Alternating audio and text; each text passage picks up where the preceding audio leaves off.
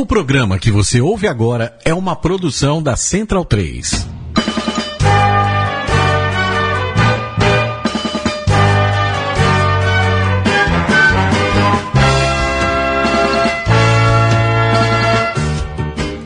Saudações ovaladas, centralinos e portalenses, sejam todos bem-vindos à nossa mesa oval de todas as terças-feiras, nesta semana do dia 25 de julho, edição de número 71. Eu sou Virgílio Neto e vamos à escalação da mesa desta tarde. Se você estiver ouvindo, ouvi, ao, ouvindo ao vivo, na minha, no meu lado direito, estamos com Matias Pinto. Tudo bem, Mati? Buenas, Virga, é, ouvintes da Central 3, leitores do portal do Rugby.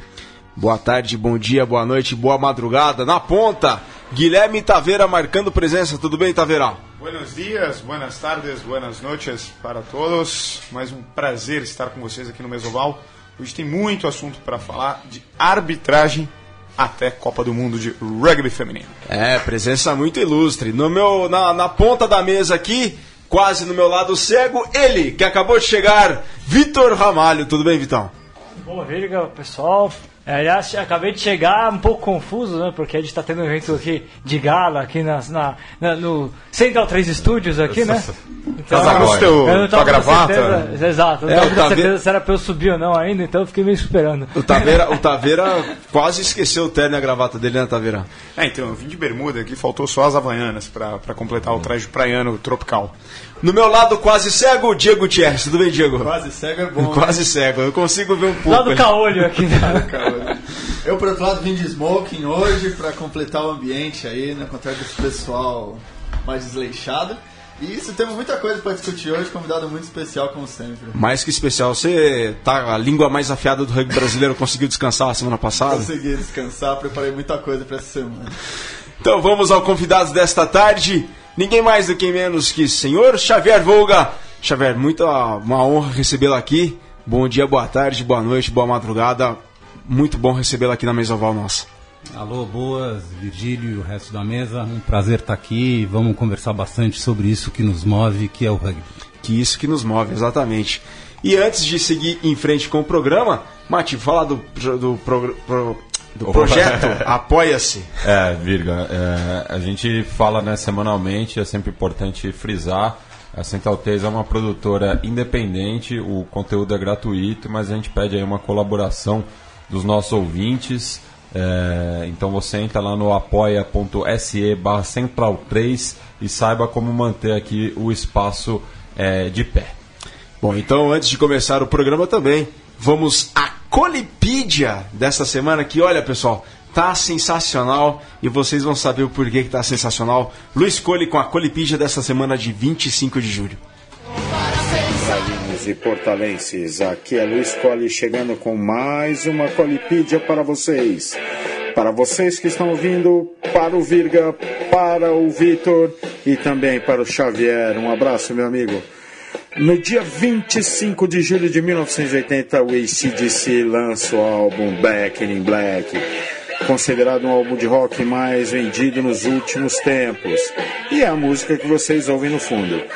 No, também no dia 25 de julho de 1978, nascia Louise Joy Brown, o primeiro bebê de proveta a nascer no mundo.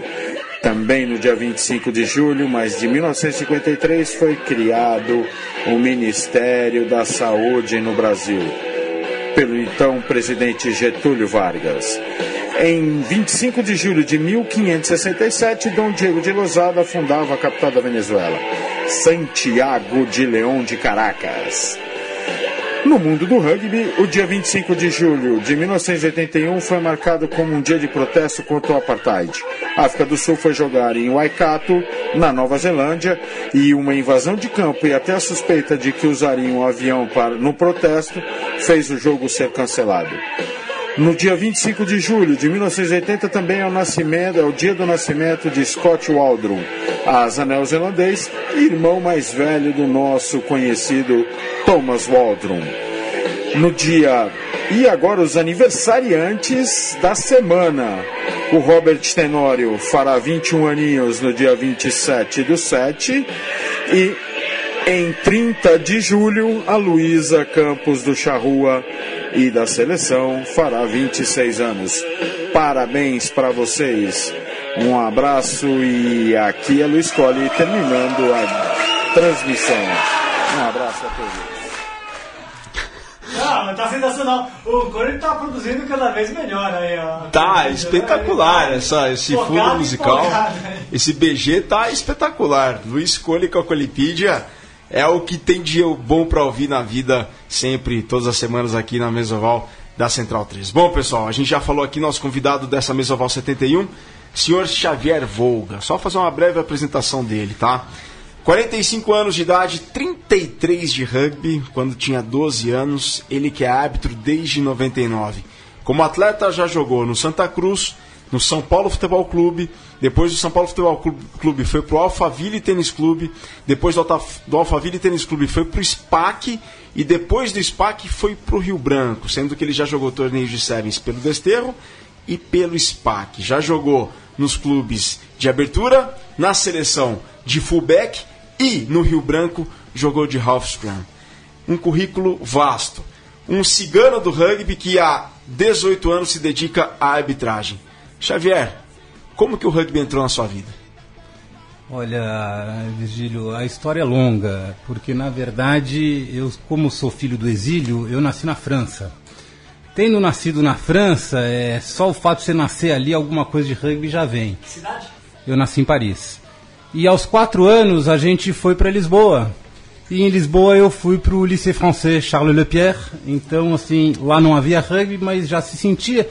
E em Lisboa, na tradicional RTP, Rádio Televisão Portuguesa, nós tínhamos o então Cinco Nações. Que então eu ficava assistindo aquilo na televisão preto e branca, na rádio televisão portuguesa, vendo o Casque d'Or, eh, o Rive, né, e todos aqueles, e, e aquilo me fascinava. Quando eu venho para o Brasil aos nove anos, eu vou estudar no Lycée Pasteur. E no Lycée Pasteur, eh, eu fui lá, vi um treino, falei, ah, legal, eu quero e tal, mas depois de dois anos eu fui embora do Lycée Pasteur. E aí fui para um outro colégio chamado Vera Cruz, aqui no Alto Pinheiros. E lá eu tinha um amigo que falou assim, pô, eu tô fazendo um negócio que eu acho que você gosta. É, chama rugby e é aqui no Colégio Santa Cruz do lado. Vamos? Eu falei, porra, claro que a gente vai. E aí então que eu começo, é, aos do, 11, 12 anos, é, a realmente treinar rugby no Colégio Santa Cruz, mas o rugby já tinha de alguma forma entrado na minha vida é, pelos seja na RTP, na, na, na televisão portuguesa, por Cinco Nações, seja na próprio nascimento no- na, naquele país do rugby champanhe que é a França. E, mas o que, que o- te chamou a atenção lá de garoto, lá em Portugal, lá em Lisboa, Xavier? O que, que te chamou a atenção de garoto no rugby assim? Em Portugal você teve alguma experiência com rugby local ou não? É. É, tive depois. Depois. Tá? Depois, quando eu volto a, a- a Portugal, é, vou a um treino de agronomia, a Ah. equipa do Bernardo, tenho grandes amigos no Quedul e, e tenho os parvos também que são do Benfica, e pá, o João Mourinho, todos os gajos. Mas é, à época não. À época eu, eu, eu não tinha, é, tinha a questão do colégio francês, então ter. É, e o que me chamou e o que me levou duas coisas. Primeiro, Virgílio, é, Rádio Televisão Portuguesa só tinha um canal naquela época e uma programação muito limitada. Então tudo que passava na televisão a gente via. Então começa daí. Se está passando rugby, vamos ver rugby. Era em português que eles passavam Cinco Nações? É, o, gajo lá tentava, Tentava? tentava falar em, português, a, me, a melee e, Um e giro? vamos. Muito giro. É, muito giro. Mas então, e eu colhei aquilo e gostei, falei, pô, que emoção, né? Os caras ali, pá, pá, numa briga, mas que não é uma briga. Não é porque esse rugby dos anos é, 80, final dos anos 70, dos anos 80, era uma outra coisa. É, né? o Xavier falou Jean-Pierre Rive, um dos maiores jogadores da história do rugby francês. história. Pra muito francês, o maior jogador da história do rugby francês. Foi nessa- Ídolo, então, né? Foi nessa altura que o- a seleção francesa ganhou o Grand Slam, não foi? E ganhou dos All Blacks lá na Nova Zelândia a primeira vez, foi o que chocou o mundo, a França ganhando lá, né, nos anos 70. É quando eles apareceram pro mundo de verdade, né? Anos 60 e Sensacional. 70 que eles desabrocharam. E daí do Santa Cruz foi pro São Paulo Futebol Clube. Foi um tricolor. O Santa Cruz, é, enfim, é, com todo o respeito a todos os times, o Santa Cruz é, tem aquela coisa do primeiro time que mora no coração, né? É, no Santa Cruz eu começo como mirim. Na época, o presidente da então Associação Brasileira de Rugby era o Bill, Bill. Bill Rims, da medicina, e a gente tinha jornalzinho, a gente tinha dois campeonatos mirim, a gente tinha o campeonato escolar e o campeonato estadual. É, isso já na transição para terminar, infelizmente, né? E o que, que acontece no Colégio Santa Cruz? E aqui, enfim, vamos dar nome aos bois, mesmo porque tudo está prescrito. É, havia um coordenador de educação física chamado Faca. Todo mundo que estudou no Santa Cruz conhece, sabe muito bem quem é o Faca. E o Faca não gostava do rugby. Pois bem. Do que, que o Faca gostava, Javier? Passou a faca no rugby. É a pergunta que não quer calar. Ele era o- afiado, então, né? Era, era. E aí na época não tinha rugby feminino, então a gente não tinha esse, esse super trunfo para colocar na mesa, né? Mas o Faca não gostava do rugby e um dia só estávamos nós no colégio inteiro treinando rugby quando dois rapazes muito simpáticos do nosso time fazem uma guerra de extintores e sujam a escola toda. Na semana seguinte, o cartão já estava pronto e fala assim: tchau, rugby. Nisso, o nosso. A gente tinha dois técnicos, né? O Renato Mazagão, que depois foi capitão do Alphaville, foi também capitão da seleção brasileira de 93, e o Luiz Ferreira, o Ferreira. Os dois também eram da seleção juvenil de 82. É, e o Luiz Ferreira estava jogando no São Paulo Futebol Clube, que era, na época, clube com muitos argentinos, principalmente é, do, de um time de, de Mar del Plata, né? E então levou todo o juvenil do Santa Cruz para o São Paulo. E aí nós fomos para o São Paulo. Eis que dois anos depois, depois de um carnaval maluco da equipe adulta do São Paulo, também prescrito todos os fatos, onde tomaram, beberam e se divertiram, penduraram a conta e com isso o rugby foi também mandado embora do São Paulo Futebol Clube. Neste momento, me dirijo então ao Alphaville Tênis Clube, que é onde treinava o Renato Mazagão, o meu outro treinador e um dos grandes, grandes. Pois bem, e aí ficamos, e aí ganhamos tudo, e aí reganhamos, fui campeão juvenil, campeão paulista, campeão brasileiro, campeão de sevens, campeão de tudo. E chega um momento que no Alphaville Tênis Clube há uma cisão, uma verdadeira cisão, e saem por volta de 15 pessoas. João Nogueira, eh, Renato Mazagão, Marco Palante, Edilson Fal, eh, Marcelo Amic, eu, eh, César Mancini e mais alguns, e nós vamos todos para o SPAC. E aí acho que no SPAC eu fico mais uns dois anos, olho para o lado, olho para o outro, falo que é legal, mas poxa, os meus amigos, os meus grandes amigos estão no Rio Branco. Amigos de quando? Amigos principalmente de 1990, a nossa seleção juvenil, que pela última vez ganhou do Paraguai no campo de La Dehesa, no Chile. É, então nós vamos. To... Aí nesse momento eu falo assim: bom, o que, que eu quero? Eu já com algumas operações nos joelhos, umas, já tinha umas quatro à época. Eu falei assim: não, vou, vou jogar no Rio Branco com os meus amigos. E lá vou então, e vou com Mulher, Seba, Flávio, Andrezinho, Carly, Mariano, com a turma toda. E o que me restava ainda de jogo ficou no Rio Branco com tudo. Puxa, e aí nesse meio Eu vou dar um programa pro Xavier É, depois dessa. Passar a comandar o programa aqui, porque tem uma Tá narrativa. efetivado, Xavier, tá efetivado. épica. Eu, eu- eu quero tirar uma dúvida do Xavier, por gentileza, hein? Xavier, explica uma coisa pra mim. Sou torcedor de São Paulo Futebol Clube. Futebol. Então você estava afirmando, deu nome aos bois, que o rugby no São Paulo Futebol Clube acabou por causa dos jogadores de rugby. É exatamente isso? Eu dou nome aos bois. É, o rugby, ele acaba no São Paulo Futebol Clube em virtude de um evento específico em que havia cinco jogadores do time adulto que é, alugam, compram, não sei o nome comercial, uma mesa no Carnaval do São Paulo.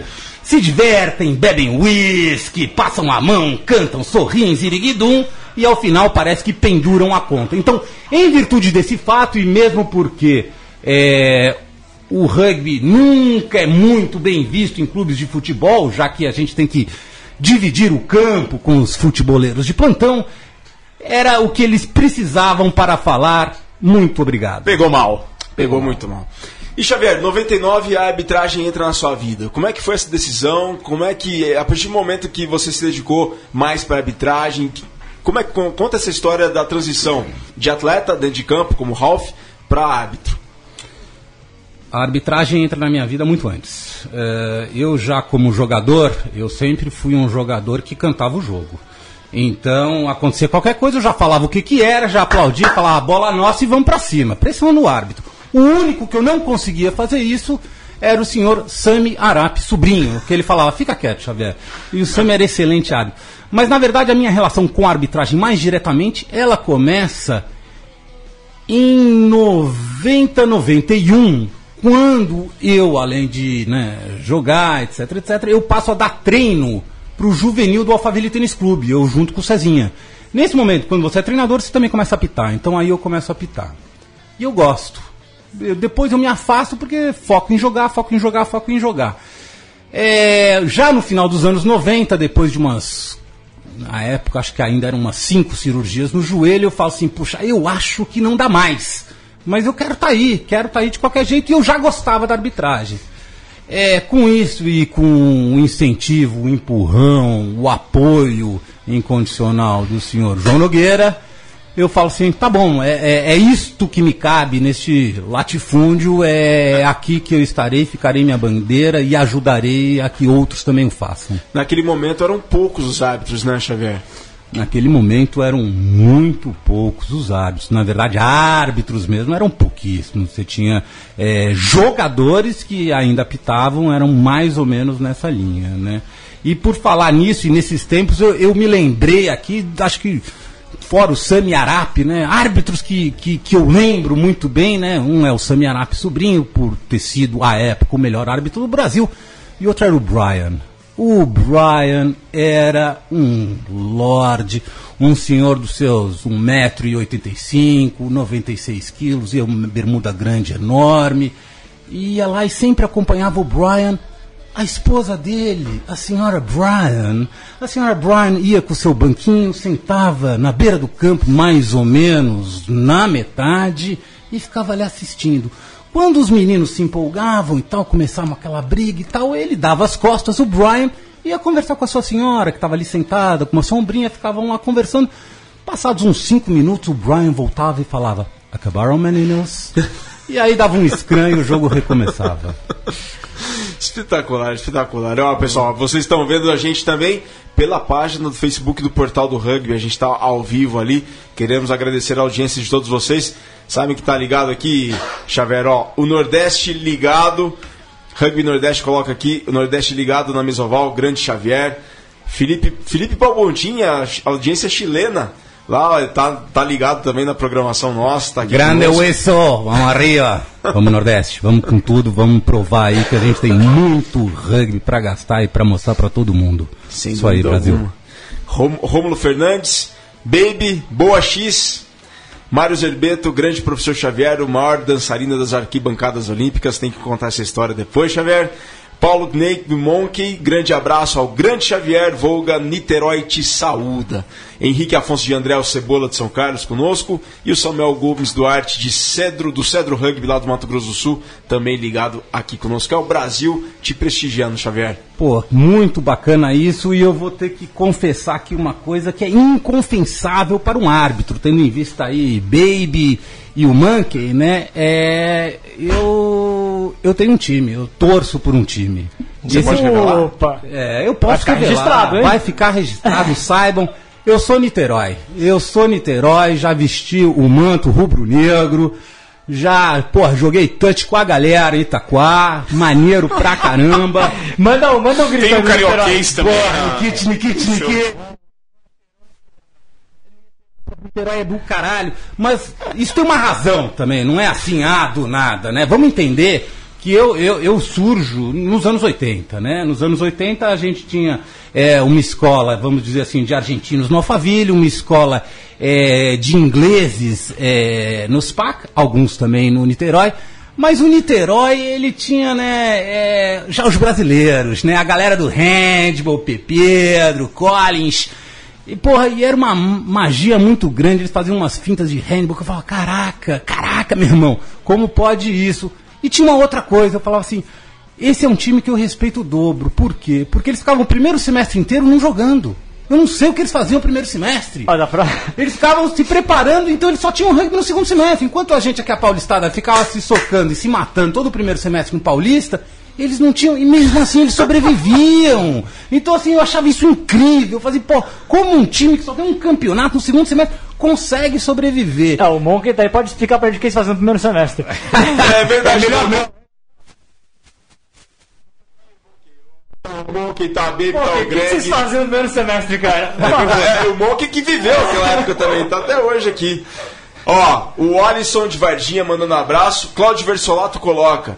Mas a gente vai deixar essa pergunta pro próximo bloco. Porque o papo tá muito bacana, só que a gente vai pro primeiro intervalo da Mesoval e depois, na sequência, mais do Xavier Volga na Mesoval de número 71. A gente volta já já, não sai daí. So now it's Michael Wells who bumped one or tried to bump Douglas. And Mason gets it out to Clark, quick hands. Nairaboro. Kangeli Nairaboro! Oh, what a try! The Waratahs score another one. They go back to back. First it was Gordon, now it's Nairaboro. He's just going to come over the top. A Digny.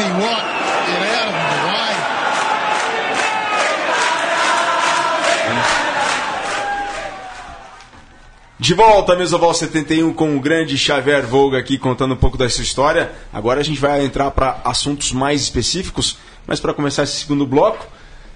Xavier, você como atleta, como jogador, já levou cartão? É, na minha época só havia o vermelho, e o vermelho eu nunca levei. Não tinha o amarelo. Não tinha o amarelo. Bom, então Ô, eu vamos- queria perguntar uma coisa. Vá. Você falou que conversava muito com a arbitragem, pressionava muito a arbitragem, você enchia muito o saco dos árbitros quando você era jogador. Essa é uma forma de, de enxergar, né? Eu, eu usaria outras palavras. Eu, eu, na verdade, eu orientava os meninos que estavam ali com o apito, que por vezes nem sabiam o que acontecia, então eles apitavam pra parar. E aí eu falava, beleza, bola nossa, é scrum. E a gente ia muitas vezes Você sabe que vai ter jogador ouvindo aqui e depois vai, Vai. levar pra dentro de campo. Não, não só sei, co- co- como eu viro e mexe, eu brinco. Por exemplo, um que eu brinco muito é o Escopel do Farrapos. Um abraço pra ele. Melhor árbitro do Rio Grande do Sul, não é? O, o Escopel de longe. e eu falo assim, Escopel, chega, chega, eu não quero jogar hoje, você não vai querer arbitrar hoje. Então eu acho que, enfim, é, essa é uma questão até muito interessante, porque é a questão do respeito, né? E o respeito é uma coisa é fundamental no nosso jogo, é, com relação à arbitragem, mas uma coisa também que é, tem que se entender é que o respeito ele é uma ele é, a mão é dupla. Então assim da mesma forma que o jogador tem que te tratar de forma respeitosa você também tem. E como dizia o Chacrinha quem não comunica se estrumbica e cabe a você conseguir passar o que você quer da melhor forma possível Bom, Cláudio Versolato aqui coloca. Ah, o, o Monkey colocou. Nós no Niterói Rugby Futebol Clube, naquela época, jogávamos contra times internacionais que visitavam o Rio. Ó, audiência é do outro lado do mundo. Fermin Padilha também tá aqui conosco, viu? Lá desde Nelson, na Nova Zelândia. Fermin, vocês jogaram juntos, não? Porra, o Firmino, o, o Firmino, o Firmino, eu jogo com ele desde que eu acho que eu, eu era mirim. Te- teve um jogo, isso eu nunca esqueço, teve um jogo lá no Colégio Santa Cruz que eu cobro as 22 rapidinho pra mim mesmo e eu dou um chute lá no fundo com espinha, bola, pô, pingue, cai, não sei o que, linda. E tem um cara lá fora, todo grandão, tipão, olhando, e o cara, ó, garoto, Facundo Padilha, que, pô, que que esse cara tá fazendo aqui? Depois meu treinador falou assim, pô, o cara falou bem de você. O irmão dele era o Firmin Padilha, da mesma camada que eu, 1972, e jogava no Rio Branco à época. E depois o Firmin, um companheiro, um parceiro, zaço de campo, pô, a minha terceira linha, quando o Abertura não estava muito afim de taclear, falava, pô, Firmin, me ajuda aqui. É, pô, seja no Alphaville Tênis Clube, seja na seleção brasileira, foi um grande prazer ter o Firmin e toda a família Parincha ao lado. Aliás, o dia que o Firmino voltar pra, no- pra- da Nova Zelândia pra cá, tá mais do que convidado. Tá né? mais convidado. E ó, a participação é incessante e imparável aqui, Xavier. O pessoal tá aproveitando que está aqui, tá colocando um monte de história. O Ale Ferré, que teve aqui no programa da semana passada, que é da Go e Rock, a rádio que tem transmitido os jogos do Super 8, coloca. Tô escutando o programa aqui, aí em um jogo do Band, ele foi entregar água para o chutador depois de um try. O Xavier estava apitando o jogo e quando ele viu que a minha sombra estava perto da bola parada para o chute, ele me chamou e disse: abre aspas, cara, não faz sombra porque todo chutador é fresco. Fecha aspas. Eu posso falar isso com conhecimento de causa, né? Eu sempre fui chutador do meu time. Então, assim, outro dia também engraçado, eu tava vendo um, um vídeo do Henrique Platais, que também. Niterói. Não, além de ser Niterói, eu diria que hoje em dia é o melhor árbitro do Brasil. É, conseguiu é, superar aí o criador. Bom, é elogio, isso é é baita elogio, né? Então, Mas ele estava parado de um jeito que é, é, era uma conversão para os paus, ele estava parado de um jeito que de canto de olho o chutador pegava ele. Eu falava assim, pô Henrique, fica atrás. Ele assim, pô, meu irmão, aqui eu tô bem, eu tô bem, eu tô bem. Eu falei assim, cara, eu vou te falar uma coisa. Custa você ficar dois passos para trás? Ele falou assim, não. Eu falei, então fica. Eu já fui chutador. O chutador, ele é chato, né? É o ventinho, é a dancinha, é a respiração. Qualquer coisa pode ser desculpa. Então, não vamos criar é, elementos para que o chutador venha falar, pô, o cara me, atrapalhou aqui e tal, tal. Porque na verdade tudo atrapalha o chutador. Então é, é deixar o caminho livre para ele poder dar o melhor de si no chute aos paus. Taveira, Vitor?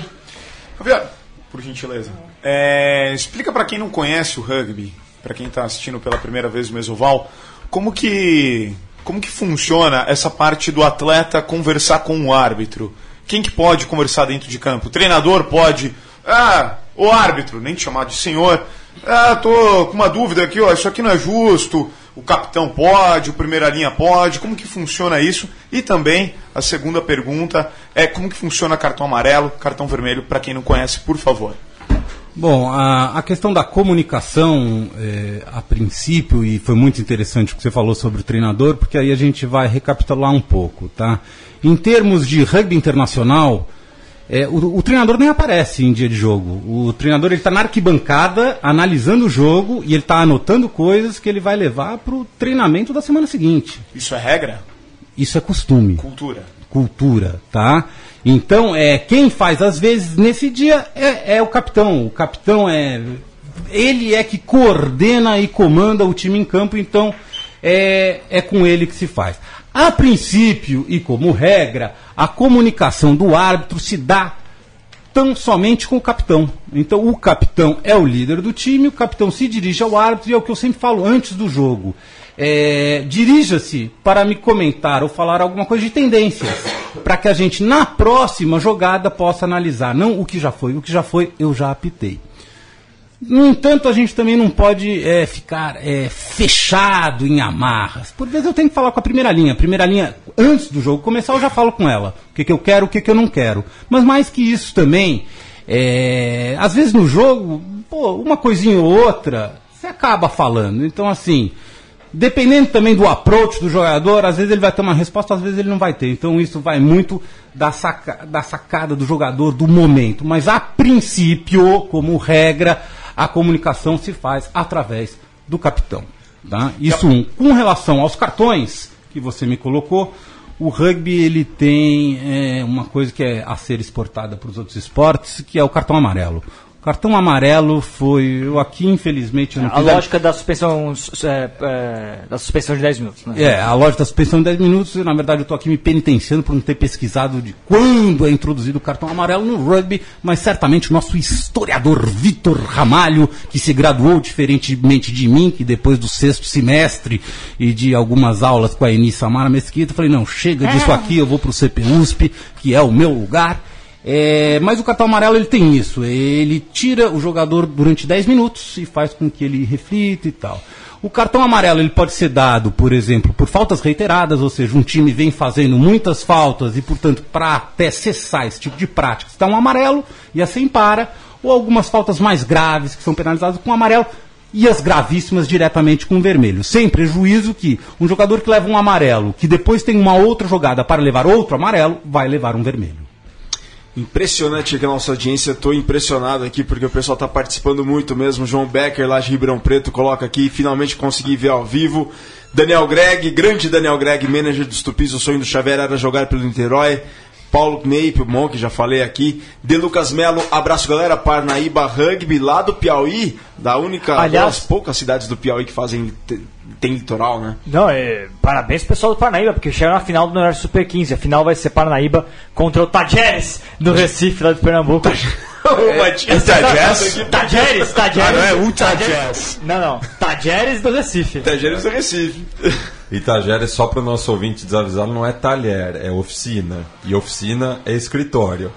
É, vem das oficinas de, das ferrovias, Isso, né? das ferrovias. Aí tem o Tageres de corda, o Tageres de remédio É, é do ca- escalado. o Tajeres de Córdoba tem rugby e um dos fundadores do Tajeres do Recife era jogador do, do, Do do time de Córdoba. Ó, pergunta do Cláudio Versolato. Gostaria de, Xavier- de saber do Xavier opinião sobre os árbitros que fazem os campeonatos brasileiros. Uau, que pergunta mais difícil de ser respondida e facilmente me explico. Primeiro é o que fazem os campeonatos brasileiros. Eu vou entender que são os campeonatos CBRU, quais sejam Super 8, Taça Tupi e os campeonatos de Sevens. Eu acho que a gente ainda tem um grande percurso a fazer, é um grupo muito heterogêneo. Você tem quatro árbitros num nível, você depois tem outros cinco e depois você tem outros. Enfim, é, é uma estruturação é, da nossa arbitragem que, enfim, está começando. Eu acho até que, eu te diria que até dois anos atrás eu- a nossa arbitragem eu entendia que estava acima do nível do nosso jogo. É, hoje em dia, pelo menos o trabalho da seleção brasileira de rugby especificamente, que até pode ser pauta para daqui a pouco, é, a arbitragem está precisando de alguma forma se profissionalizar entre parênteses, não vamos também profissionalizar, quer dizer que o cara tem que ganhar dinheiro, tem que saber. Não, na verdade é uma postura. Existem alguns casos isolados, mas enquanto grupo, enquanto da arbitragem, eu acho que tem muito trabalho para ser feito. É, mas eu diria, é, em linhas gerais, que a arbitragem está no nível do- do- do- dos jogos que ela apita. É uma coisa que eu sempre falo pra todo mundo. É, só o Não, é, tinha tô perguntado falando a questão pra você do... mandar, isso Ah, é bom? Não, é- acho que é natural, na verdade, mas eu, isso pro- antes de passar pro Xavier, só pra completar, o Xavier perguntou do cartão, né? 2 mil no Rugby Union, 76 no Rugby League. É só pra Tá aí. completar a introdução do, do- Que é, na verdade, na, na esteira do rugby virar profissional e começar a mudar as regras, né? O com- final dos anos 90, como teve muitas alterações na... Na... você sabe que chama Simbin? Por que sim, bem? Porque Por quê? sim. Essa é a pergunta. Ah, não, o nome eu não sei por quê. Você sabe por quê, Você sabe, Diego? Eu abordei o neozelandês ele falou que era o banquinho do pecado, mas acho que Ah. não é uma muito correta. Qual que é a tradução exata pra BIN? Bin é banco. Ah, É isso? Binha banco, é. é, então- Simbin seria o banco, Banco do do pecado, pecado. mas não sei se é isso. Ah, sentou, encheu o saco, sentou.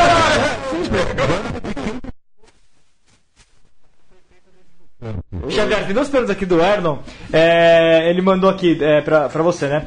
É, primeiro, qual que é a principal dica que você daria pra alguém que pensa em se iniciar como árbitro? E depois, como se desenvolver o árbitro numa região onde o volume de jogo é extremamente baixo? Ele tá falando isso porque ele é lá do, do Ceará. Boas perguntas. Excelentes perguntas. É, é um ofício muito solitário, o, o ofício da arbitragem. Eu diria que é claro que, como um jogador se forma no campo, um árbitro também se forma no campo. E aí você automaticamente vai me dizer: Xavier, eu não tenho jogos. Xavier, o que, que eu faço enquanto isso? Eu te diria que é fundamental conhecimento do jogo. Para isso, eu, eu, eu diria: assista um jogo de rugby por dia. Assistiu? Ótimo, foi legal, né? Foi gostoso. Bom, agora faça um outro exercício. Assista esse mesmo jogo só olhando pro árbitro. É chato. É cansativo.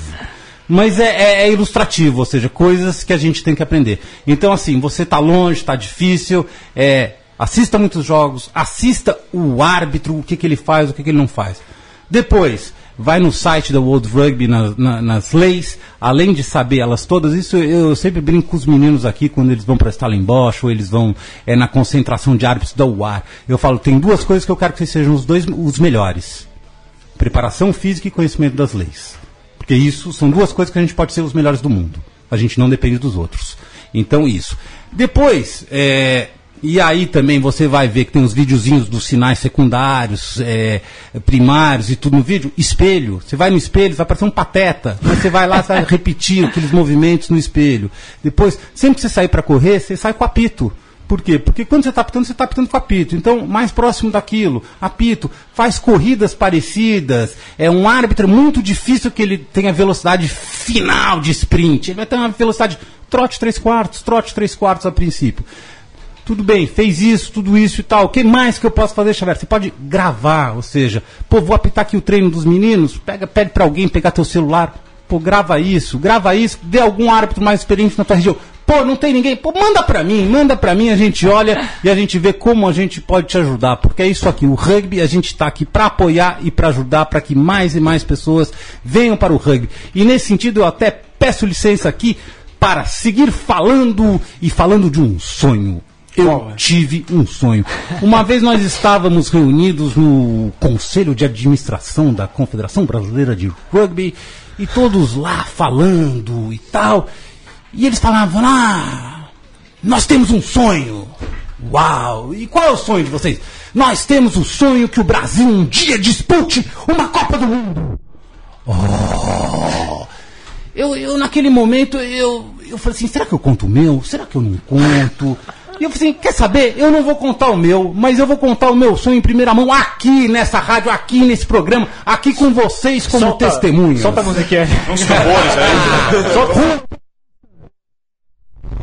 O meu sonho é que haja rugby em cada escola desse país. Eu acho que o rugby é a maior, melhor é, é instrumento de transformação social, esportiva possível que existe. Eu falo isso com conhecimento de causa, não só do rugby, como de outros esportes, e vejo isso já acontecendo. Um exemplo muito bonito, por exemplo, é na Colômbia. Na Colômbia, um dos principais órgãos estatais que coloca dinheiro é o Ministério da Defesa. Oh, sim! O rugby está em muitas comunidades carentes e aonde ele chegou, os índices caíram.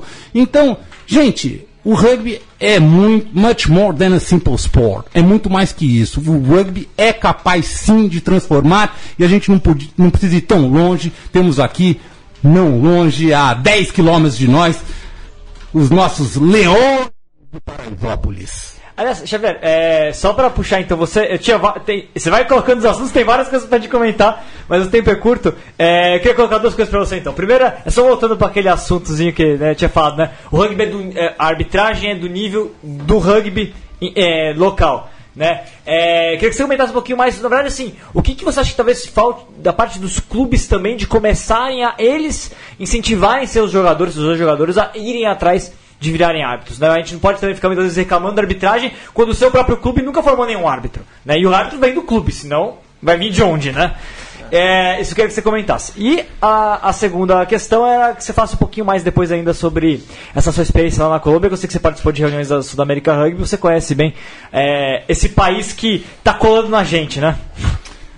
Ainda não muito colado, mas tá chegando, tá indo, tá vindo, né? É, eu vou começar aqui com a Colômbia, depois a gente vai pro, pro outro assunto, porque a Colômbia é, eu vou ser mais fático mesmo, porque eu vi apresentações, vi coisas acontecendo.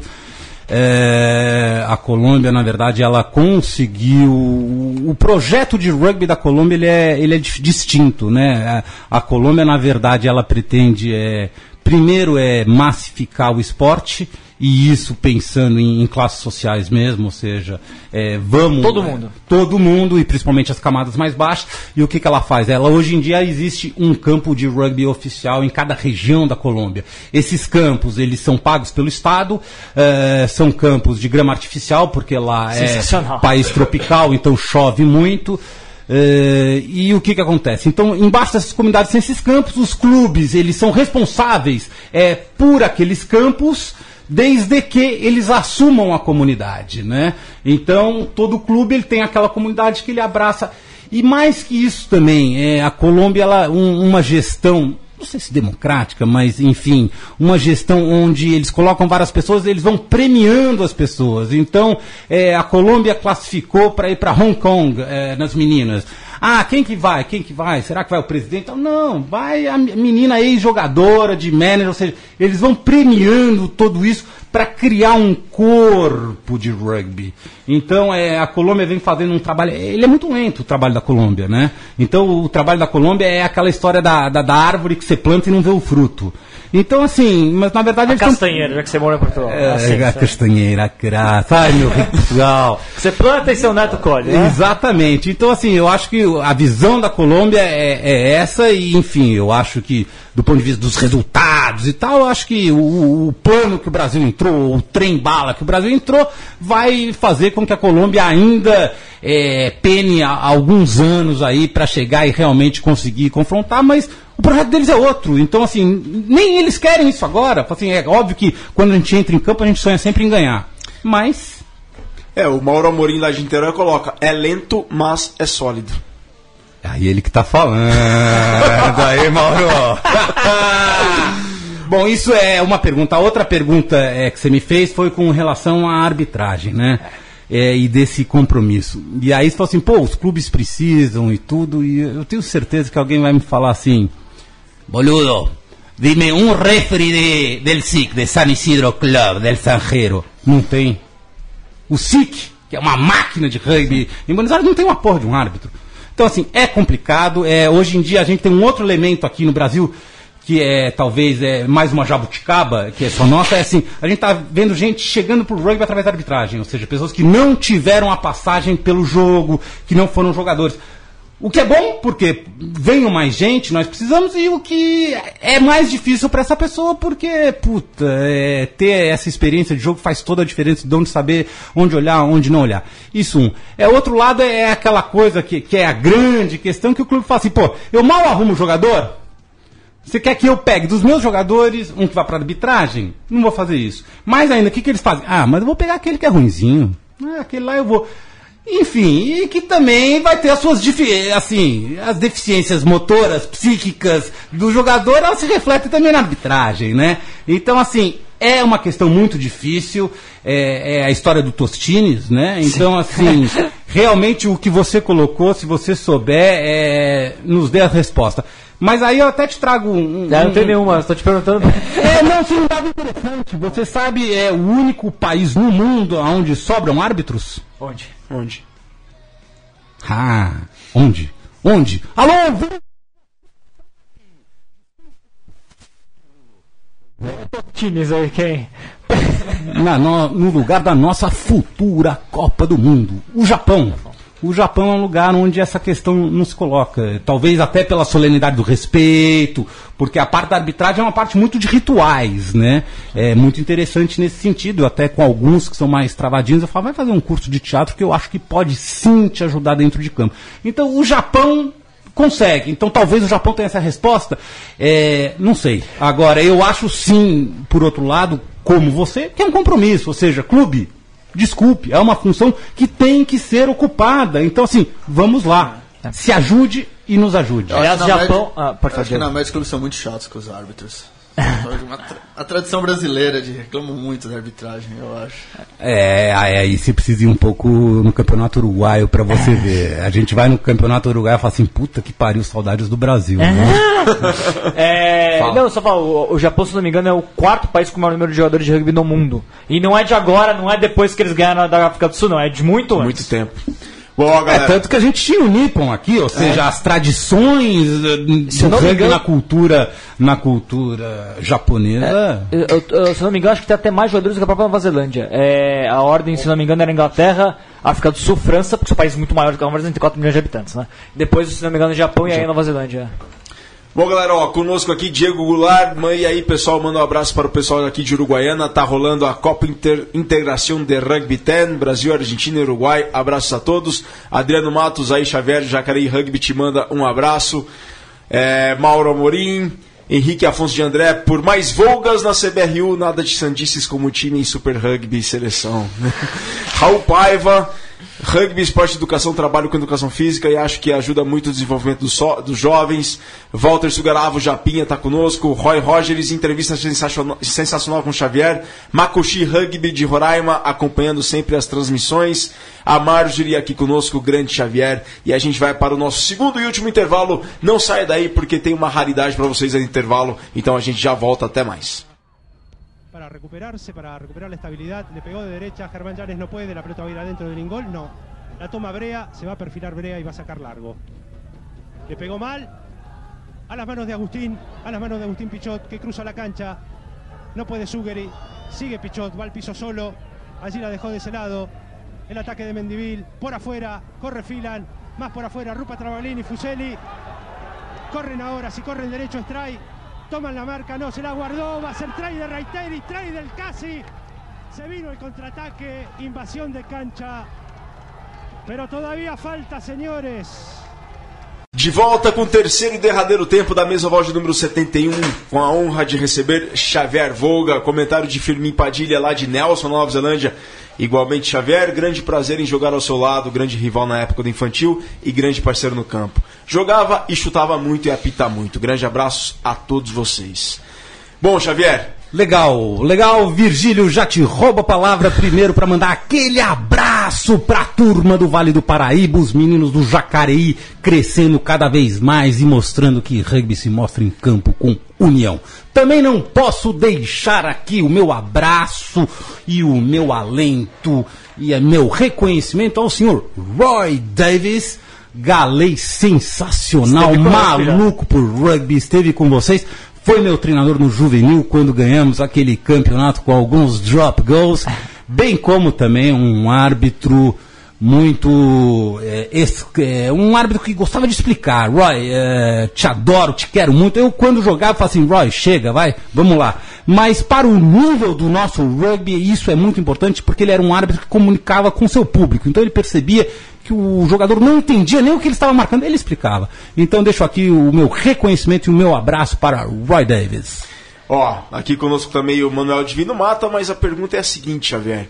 Você que já teve dentro de campo, já viveu fora de campo no conselho de administração da CBRU, já fez parte das reuniões do conselho e, e tudo que que eles decidiam lá dentro das salas e já teve dentro de campo como atleta, como árbitro, e seu trabalho fora de campo também como árbitro, coordenando a arbitragem do Brasil. Xavier, quais são as suas principais preocupações para o rugby brasileiro?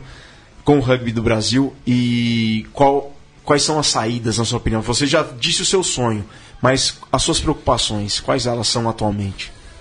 É, as minhas preocupações atualmente e principalmente são com uma massificação do esporte ou com o crescimento do esporte, como a gente conseguir que isso cresça e frutifique e se multiplique com os valores, porque os valores não são um quadro que você vai levar e colar na sua parede pronto. Os valores eles são vividos. Então isso é um processo, tá? Então é, eu, a minha grande preocupação é isso, é como fazer formando quadros. É, a gente tem um, um, trabalho de desenvolvimento aí feito pelo Mili e, e, enfim, também foi feito pelo Flávio Santos e outros aqui no Brasil.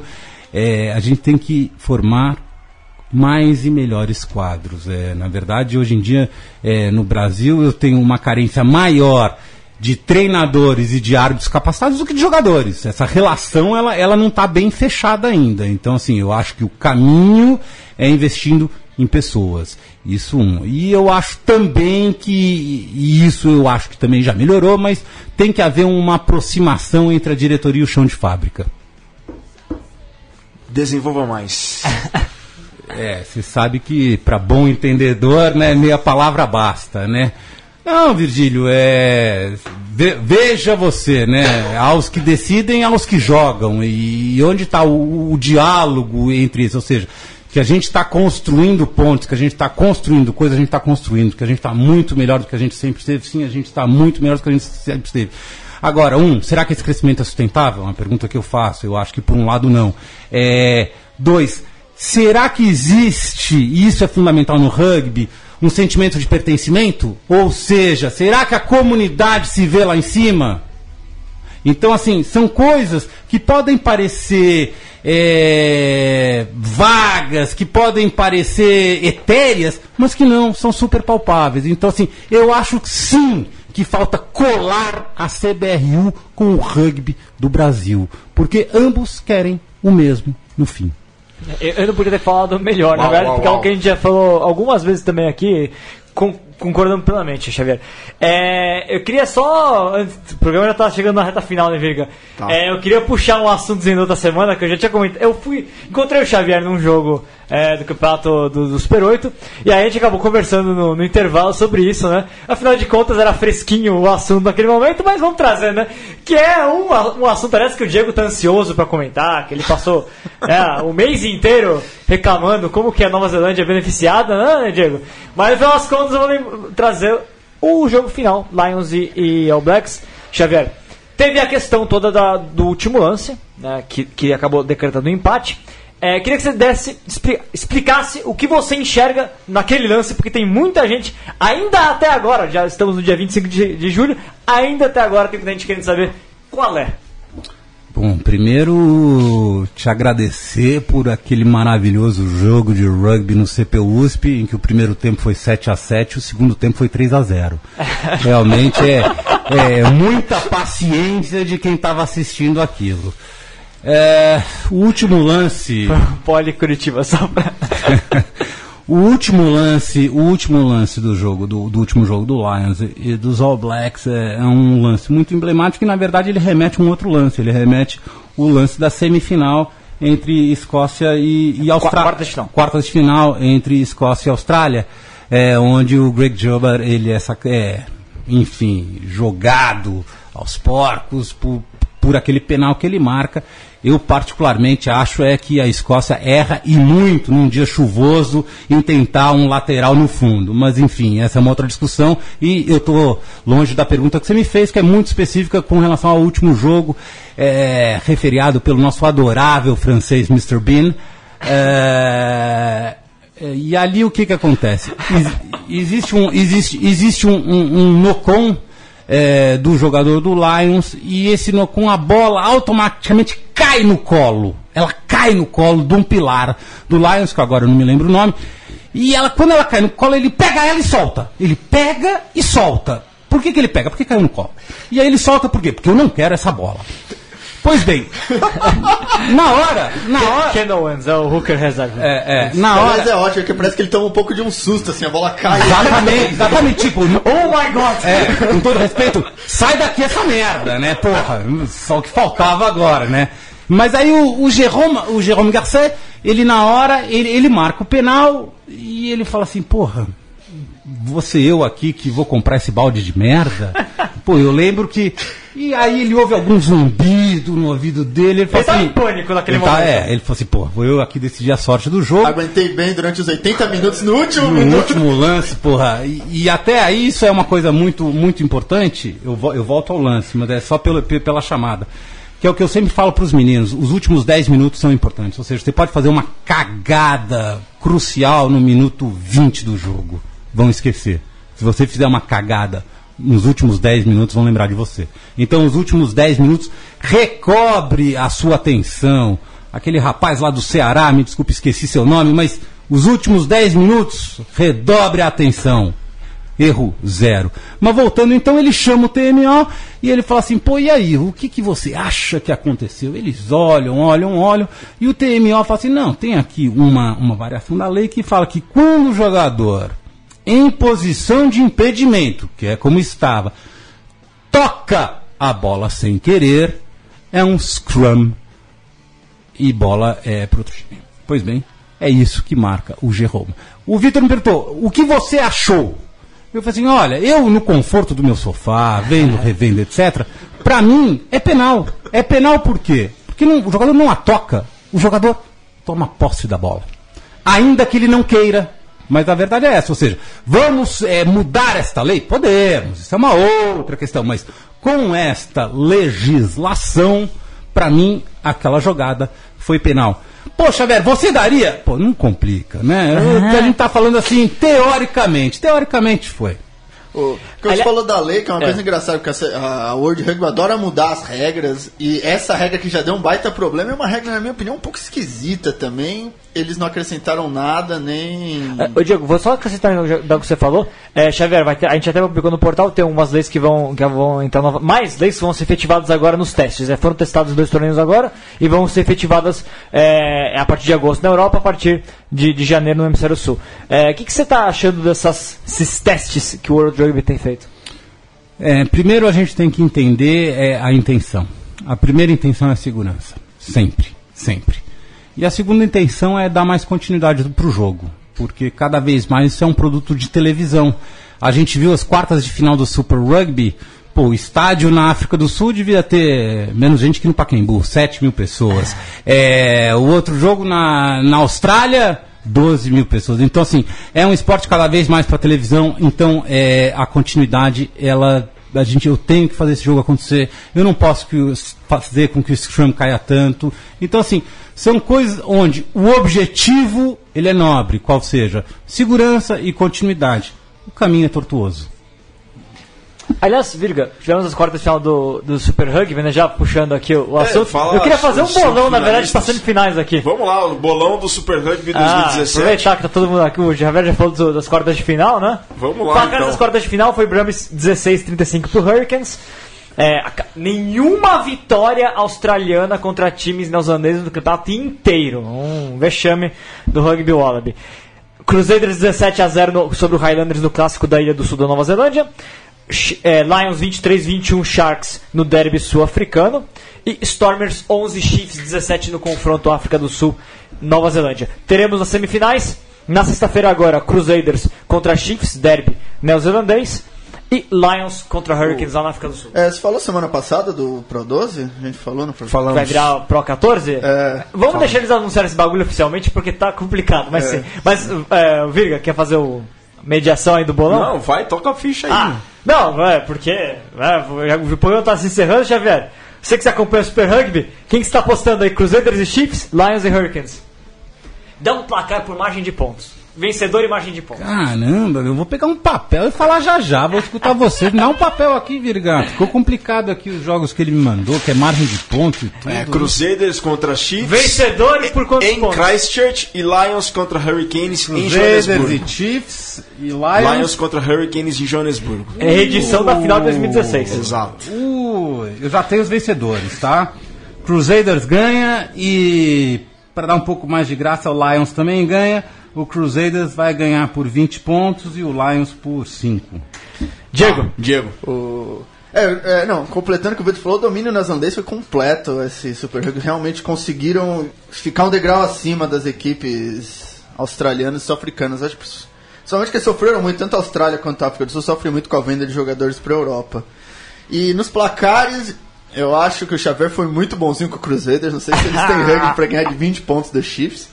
Mas acho que vou colocar uns 10 pontos por Crusaders. Ganhar fora de casa no Super Rugby é sempre muito difícil. E eu, eu acho que a final vai ser neozelandesa, mas eu torço muito pelo Lions. Então eu vou, vou seguir aí, Lions, vamos dar 10 pontos que seja também. Taveira. Olha, eu tô acompanhando aqui no site do Super Rugby. Eu gosto muito do Crusaders. Me identifico, acho que é um time bem simpático. É, o último jogo deles foi contra os Highlanders, 17 a 0. Então eu tô achando que. Eu, gosto deles, então Vem- independente sendo Lions ou Hurricanes, eu vou torcer pro Crusaders. Vencedor e margem de pontos. Vai lá. Põe, põe, põe, na, põe na fogueira você também. Cara, 5 pontos de diferença no máximo. Eu acho que vai ser bem acirrado. Não, não acho que vai ser tanto. Esse e o do Lions? É, eu boto uma fé no Lions.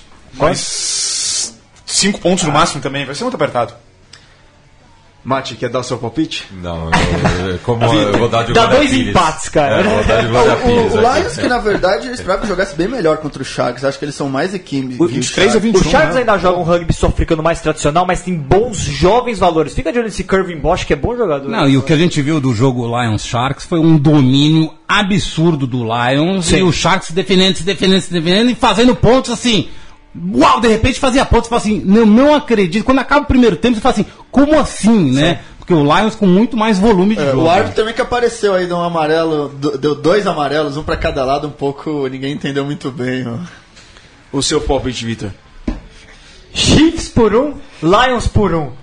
Perfeito. Tudo Meu- um no Ah, final do espera, eu jogo. vou apertar pro Vitor, ele sabe tudo, e a final ficaria Que como? isso, rapaz? É, quem, é, quem joga, quem joga Quem tiver, final me- tem, teve a melhor campanha. Se o Lions chegar na final, é na casa do Lions. na casa do Se o Crusaders chegar na final contra o Hurricanes, é na casa do Crusaders.